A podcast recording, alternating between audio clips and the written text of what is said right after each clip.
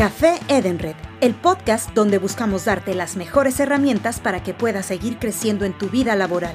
Obtén los mejores tips y recomendaciones que puedes aplicar en tu empresa. Aprende sobre diferentes temas del mundo de las finanzas, la logística y recursos humanos para que puedas implementar mejores prácticas. Obtén contenido exclusivo y escucha a nuestros invitados. ¿Estás listo? ¿Tienes ya tu café? Comenzamos. Hola a todos, ¿cómo están? Muchas gracias por acompañarnos en un nuevo episodio de Café en Red. Soy Cecilia Mayo, directora de Marketing y Experiencia de Enred, y estamos muy felices de estar con ustedes en este podcast, el que creamos para acercar a los expertos de recursos humanos, finanzas, logística, para que todos puedan aprender y conocer más sobre el mundo empresarial. ¿Tienen ya listo su café? Porque ya estamos con nuestro invitado Nicolás Rocha, Head Regional de Boomerang Selecta, la unidad de negocios del Grupo Navent. Con más de nueve años de experiencia en el sector de reclutamiento, Nicolás ingresó a Naven el año 2019 y está a cargo de gestionar y potenciar la unidad de negocios, tanto en el sector de ventas como en cada operación, garantizando la calidad sobresaliente de cada proceso de selección. Además, casado, tiene dos hijos, es fanático del fútbol y deportista Ironman. Hola Nicolás, ¿cómo estás? Muchas gracias por acompañarnos hoy. Hola Cecilia, bueno, muchas gracias, eh, un placer y un gusto estar hablando con ustedes. ¿Cómo te ha pegado la pandemia? Y como creo que como todos, o sea, yo creo que en esto hay que ver siempre el lado positivo, eh, aprendiendo a trabajar desde casa, pero también estando bastante en familia, y, eso, eh, eso creo que siempre es bueno. ¿Vos? Acá, bueno, un poco encerrada, tratando también de ver el lado positivo de, pensar mucho tiempo, pero ya estamos con más libertad en Chile hoy en día, poco a poco tratando de salir. Y si nos cuentas un poco antes, de comenzar, antes de comenzar, si nos cuentas qué es eh, el grupo Navent, una pequeña introducción y Boomerang Selecta. Perfecto, a ver, Navent es una empresa de tecnología que tiene más de, de 20 años de de presencia en el mercado de Latinoamérica, que básicamente se encarga de desarrollar o de participar en dos unidades de negocio, una relacionada con la parte de empleos y otra relacionada con, con el sector inmobiliario, y en ambas intenta colaborar con personas y compañías en dos momentos importantes que son cuando uno está buscando un trabajo o está buscando a alguien para que se incorpore a su compañía o cuando alguien está pensando en algún tipo de mudanza. Particularmente yendo a la parte de empleos, que por ahí es la que nos, nos ocupa hoy, eh, Navent es la empresa de clasificados online líder en toda la región eh, y dueña de portales como Boomerang, Laborum, Concerta, Multitrabajos, por ejemplo, y particularmente Boomerang Selecta, que, que es la unidad es la primera red de reclutadores top a nivel regional que un poco lo que permite a las compañías es la posibilidad de realizar un proceso de selección con un profesional que tiene una vasta experiencia, unos conocimientos probados y que mezclando esto junto a la tecnología y a la mayor eh, o a la una robusta red de profesionales en cada uno de los mercados en los que trabajamos, permite tener soluciones ágiles, tecnológicas, precisas y baratas. Eh, la verdad que es una unidad de negocios que poquito más de un año y, viene funcionando muy bien a pesar de, la pandemia. Obviamente que, el 2020 nos presentó desafíos por, todos lados, pero por suerte hemos tenido eh, feedback y crecimiento en cuanto a candidatos y clientes que confían en nosotros. Súper, están en toda Latinoamérica, entiendo, ¿no? Casi todo. En casi todo, o sea, básicamente operamos en, seis mercados que son Argentina, Chile, Perú, Ecuador, Panamá y México. En Chile son muy conocidos por Laborum. Exactamente, exactamente. Laborum es el portal con el que trabajamos en, Chile eh, y desde Laborum Selecta en realidad trabajamos muy, muy de la mano con el portal porque compartimos clientes, candidatos eh, y hasta recursos. ¿no?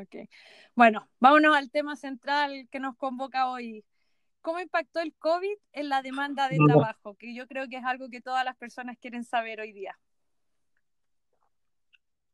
Y sí, a ver, la, realidad es que lo primero que hay que decir es que la demanda de trabajo bajó, ¿no? Y, esto no es algo que, ocurrió en Latinoamérica, sino que más bien es una tendencia que, pasó en todas partes del mundo. Me acuerdo a principio de año cuando veíamos noticias de Europa, luego de Estados Unidos y, en estos últimos seis, siete meses cuando, cuando hablábamos más de la región, claramente en todos los países eh, el COVID generó un efecto negativo para la demanda de trabajo.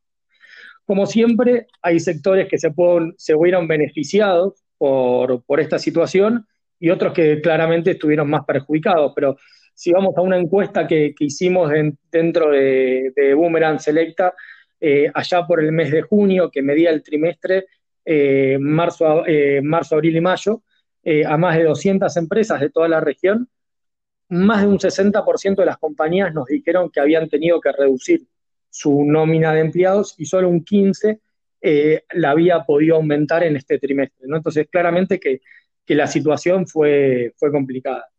Ahora bien, hay algo que es cierto también, es que cuando empezó eh, a venir la pandemia para la región, creo que la gran mayoría de, todos de nosotros pensábamos que, esto iba a durar unas cuantas semanas, incluso algún mes, pero que no se iba a extender seis, siete meses más tarde, que todavía íbamos a estar con el problema y, y de hecho hoy en día hay algunas ciudades y países que siguen con cuarentenas estrictas. Entonces, lo primero que hicieron las compañías fue suspender las búsquedas que tenían pensando que al mes, al mes y medio las iban a poder retomar. Cuando empezaron a ver que esto tenía un poco para largo, ahí sí lo que hubo que hacer es cambiar o reajustar los planes de ventas eh, del año, del 2020, y obviamente eso tuvo su coletazo en, las nóminas de empleados y, en, lo que es la demanda de trabajo. Eh, como, como hablábamos, hubo más compañías que fueron perjudicadas como podemos hablar de sectores del turismo, los hoteleros, los gastronómicos, el comercio en, gran, en gran parte, y hubo algunas compañías o algunos sectores que, sí se hubieron beneficiados por, esta situación, como pueden haber sido, por ejemplo, los sectores de, primera necesidad, la tecnología, los servicios de salud, eh, la logística, el transporte, eh, el e-commerce. Entonces, la realidad que fue bastante dispar de un lado del otro.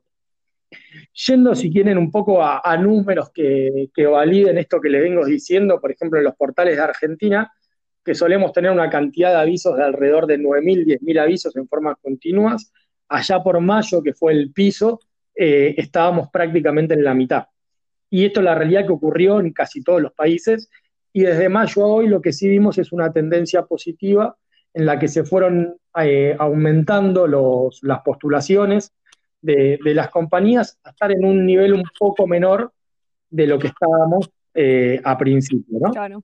¿Y ves algún cambio, eh, un cambio de cosas que antes no ocurrían y hoy en estos últimos seis meses lo ves, no sé, cambios de tipo de trabajo o cambios, bueno, la forma de reclutar obviamente hoy es distinta. Sin duda, sin duda, a ver, pensemos nosotros eh, en cambios en, nuestras costumbres que hemos tenido, desde comprar más cosas en forma online o lo que fuese. Bueno, lo mismo ocurrió con todo lo que tiene que ver con, los procesos de reclutamiento, ¿no? Y creo que la pandemia lo que hizo fue acelerar algunas tendencias que ya se venían dando hace un tiempo, como por ejemplo lo que tiene que ver con las entrevistas online. Que la realidad que muchas compañías lo usaban, no, no, no sé si, si has tenido la oportunidad de, entrevistar en forma online, pero era algo que, que se usaba pero no era la regla, cuando claramente en estos últimos seis meses todo proceso de selección que se inició se hizo en forma online de punta a punta, ¿no?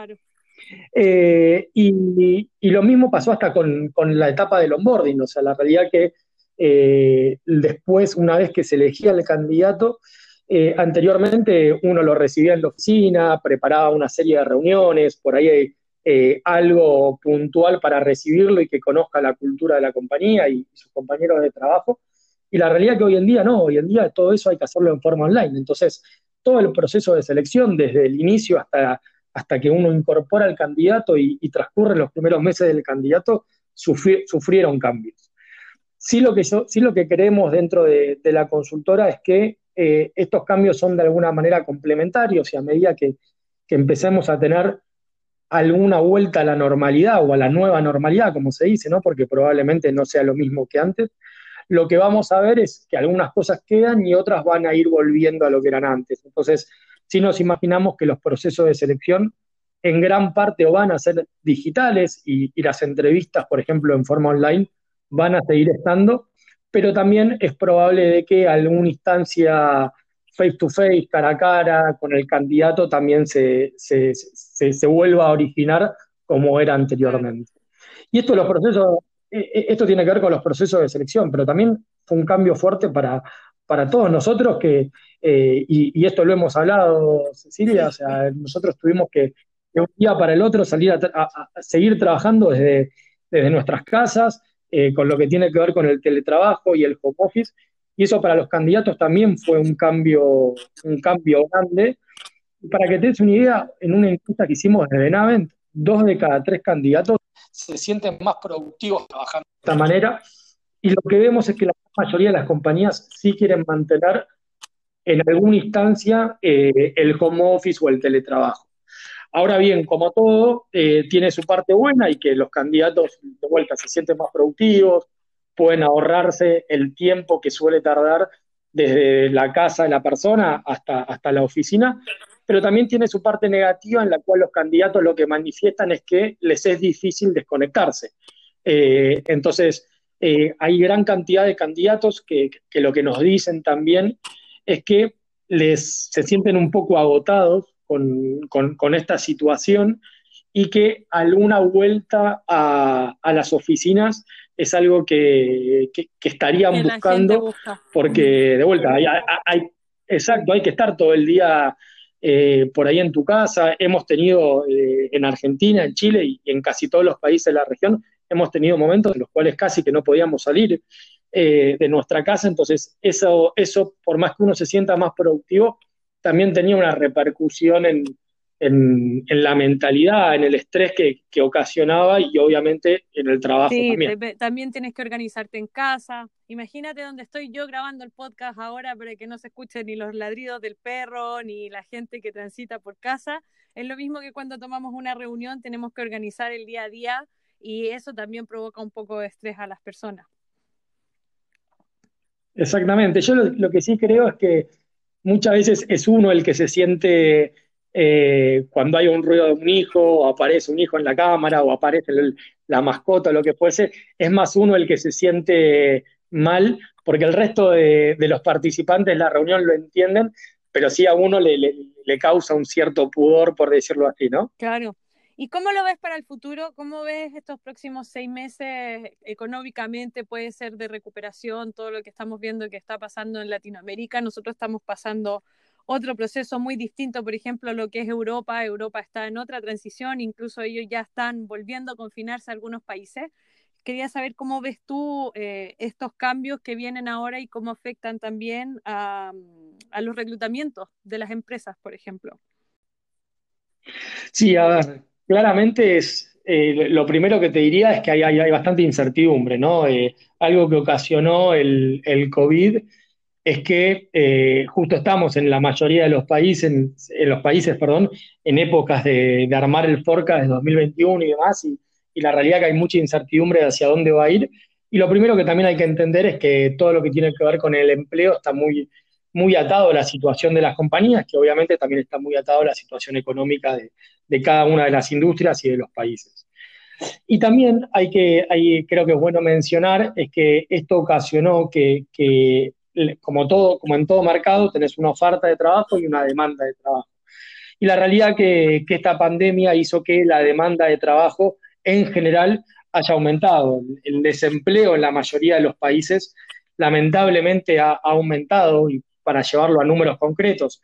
Hoy tres de cada, nuevo, de cada cuatro currículos nuevos que se cargan en nuestros portales a nivel regional es de gente que hoy en día se encuentra desempleada o una de cada tres postulaciones están siendo eh, candidatos que, hoy no se encuentran trabajando en forma eh, o, o, se encuentran en un trabajo, ¿no?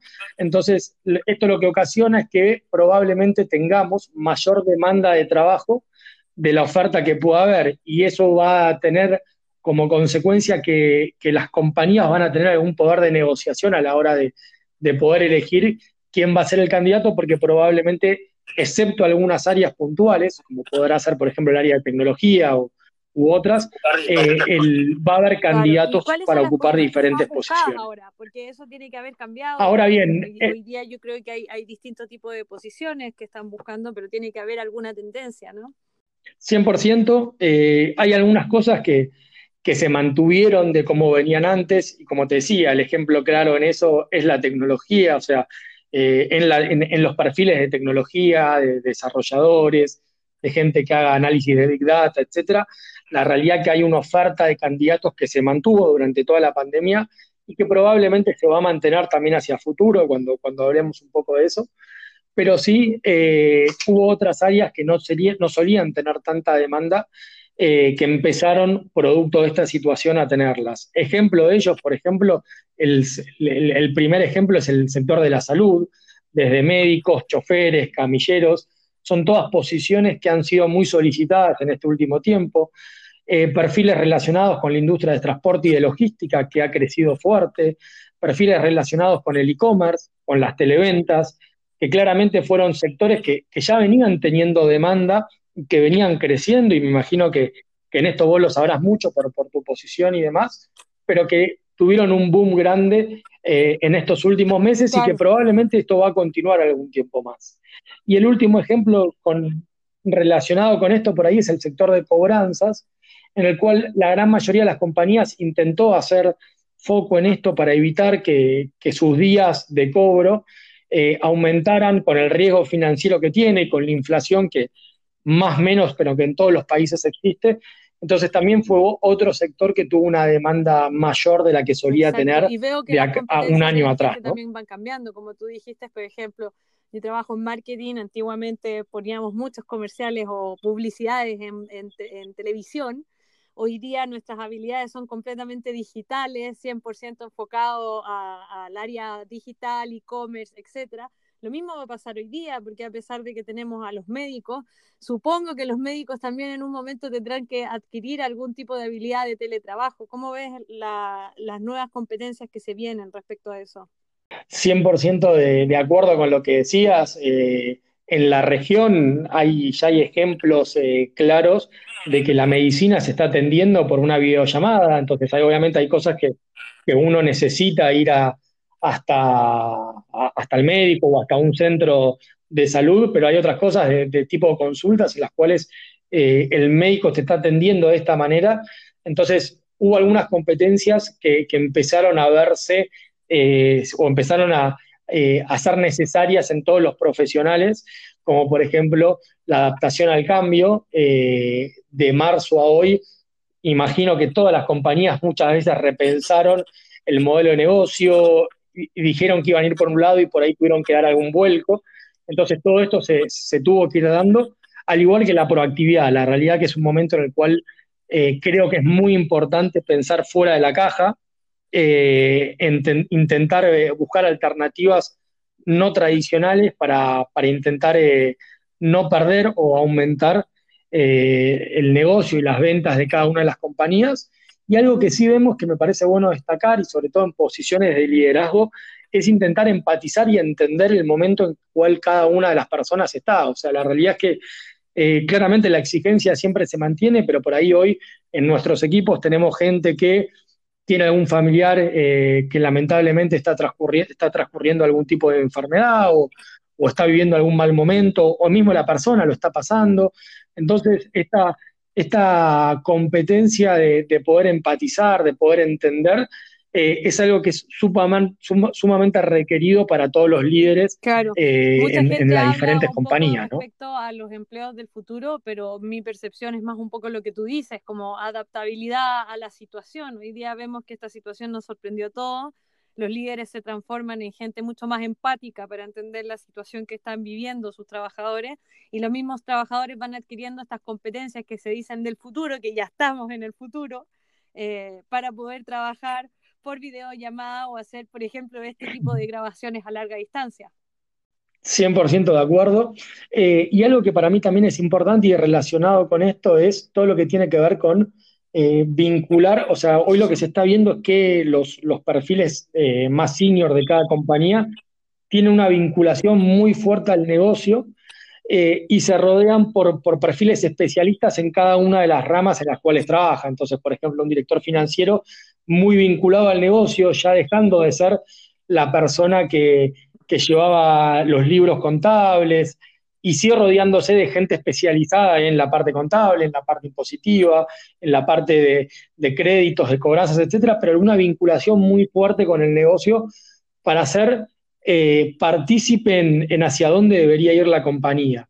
Y en este hacia dónde debe ir la compañía, creo que es también algo que, se está hablando mucho y que creo que, ya se está viendo en, la mayor parte de, las empresas, es la orientación hacia el cliente, ¿no? Entender qué es lo que el cliente está buscando, cómo el cliente va cambiando también sus propias maneras de, elegir, de consumir y demás, y poder entender esto por medio de datos, de vuelta, por eso la importancia de, los perfiles tecnológicos y demás, y poder entender todo esto para a partir de ahí sí empezar a, trabajar y a orientar los productos y los servicios de cada una de las compañías de acuerdo a las preferencias de, su cliente target. Es súper importante exactamente eso y que el, el, top management, lo que vemos hoy en día es que todas las áreas, finanzas, marketing, recursos humanos, están mucho más involucradas en decisiones de negocio y vamos nosotros mismos adquiriendo talentos y especialistas abajo que van revisando data y nos, nos proveen esta data para la mejor toma de decisiones. 100%, 100% de acuerdo y, ahí vemos cómo han, han crecido áreas que, por ahí antes en la mesa chica eh, tenían un peso, pero no, no por ahí no, no tan grande, y vemos que, hoy en una mesa chica de directorio no, no solo está el gerente general, la persona de ventas, sino que uno está, eh, está involucrado la persona de recursos humanos, el de marketing, el de producción, el de logística, el de finanzas. Y creo que de alguna manera también esto hace que diversas opiniones con diversos background cada una de ellas te lleven a tomar una mejor decisión eh, y probablemente una mayor probabilidad de éxito a futuro, ¿no? Puntos de vista y, y, puntos de vista objetivos que para las empresas es muy, muy importante. Oye, Nicolás, y una pregunta que nos tiene a todos un poco como ansiosos o ver qué va a pasar. ¿Cómo crees que va a ser la vuelta a las oficinas o cómo se van a reorganizar los espacios de trabajo? Porque hoy en día tenemos muchas regulaciones en cada país, como hablábamos, vemos lo que está pasando en Europa, ellos mismos dentro de las oficinas tienen muchas regulaciones. me gustaría saber cómo te imaginas que va a ser esta vuelta a la oficina. Y si es que va a haber vuelta a la oficina, eso es importante. Es cierto, es cierto, eh, es un tema que, a medida que obviamente el problema de la salud todavía de la pandemia no está solucionado, pero a medida que empieza a mejorar, empieza a estar más en, los diarios y en, las conversaciones de las compañías. Eh, a ver, lo primero que les diría es que casi todas las compañías han implementado el trabajo remoto y un poco como veíamos antes, y una encuesta realizada por, por nosotros nos muestra que casi un 70-75% de las compañías van a mantener algún nivel de trabajo remoto en, el futuro, ¿no? Entonces, ¿esto qué va a ocasionar? Que la cantidad de metros cuadrados que uno va a necesitar a priori van a ser menos. Ahora bien, por la vereda de enfrente, eh, los, procesos, los protocolos sanitarios que, que hay que cumplir con el distanciamiento y demás, hace que donde antes entraban por ahí, no sé, 10 personas, hoy por ahí van a entrar menos. Entonces, estamos en ese juego de cuál prima más para saber qué, cantidad de metros cuadrados necesito para poder funcionar como a mí me gusta, como a la compañía le gustaría funcionar, ¿no? Y probablemente lo que nosotros vemos de, dentro del grupo es que no va a ser ni un extremo ni el otro, no vamos a ir a un trabajo, o va a haber pocas compañías que van a ir a un trabajo 100% remoto y va a haber pocas compañías que van a ir a un trabajo 100% presencial, y probablemente va a ser un mix. Y en este mix, sí lo que creo que también es muy, muy importante es que eh, va a ser muy gradual ¿no? y muy paulatino. Hoy ya tenemos algunos países en los cuales se está permitiendo, de acuerdo a la industria, de acuerdo al sector, la vuelta al trabajo. Y lo que vemos es que es por grupos, es por, es por días, eh, y, de vuelta, es, es, algo muy, muy, muy gradual y de hecho, el 75% de los directores de recursos humanos de la región nos está diciendo eso, nos está diciendo que los protocolos que están armando o que ya han armado en algún caso es esto, es que sea paulatino y gradual. Así que me imagino que va a ser muy paso a paso, que vamos a tener que tener paciencia, que tendremos que, que seguir eh, conviviendo con, con trabajar con algún ruido de, alguna mascota, de algún niño y demás, pero que, que poco a poco vamos a ir, eh, ojalá, volviendo, porque también eso implica de que la situación de, salud va, mejorando. Y, además también siempre, eh, nosotros somos latinos, quizás el, ser latino también tiene algo de que nos queremos ver, lanzar una broma de vez en cuando, alegra un poco el día y el ánimo 100%. De la gente. Hasta, hasta te diría conocer compañeros. Eh, en, la compañía, en Naven, tenemos bastantes personas que han ingresado en estos últimos meses, a los cuales los conocemos por cámara.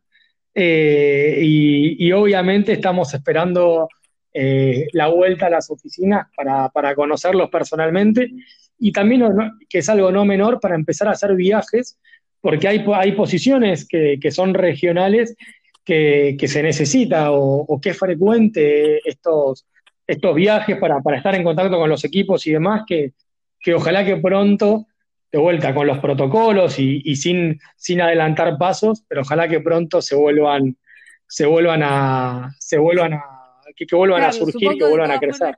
Que va, va a disminuir para ahorro de gastos y dado este nuevo teletrabajo que tenemos ahora, Sin duda. Se dio, nos dimos cuenta de que somos capaces de mantener una relación de todas formas a distancia. Sí, sin lugar a, a dudas, como te decía, no creo que sea ni un extremo ni el otro, probablemente se reduzcan, no creo que se corten, creo que van a seguir estando en, algún porcentual o, o, para algunas posiciones, pero de vuelta, eh, la pandemia nos demostró que un montón de cosas que creíamos que no se podían, eh, se pueden y para mí ese es el mayor eh, aprendizaje que te diría que, estos cambios bruscos nos dan a, todos nosotros. Estar hablando horas, es un tema muy entretenido, un tema que nos tocó a todos en todo el mundo.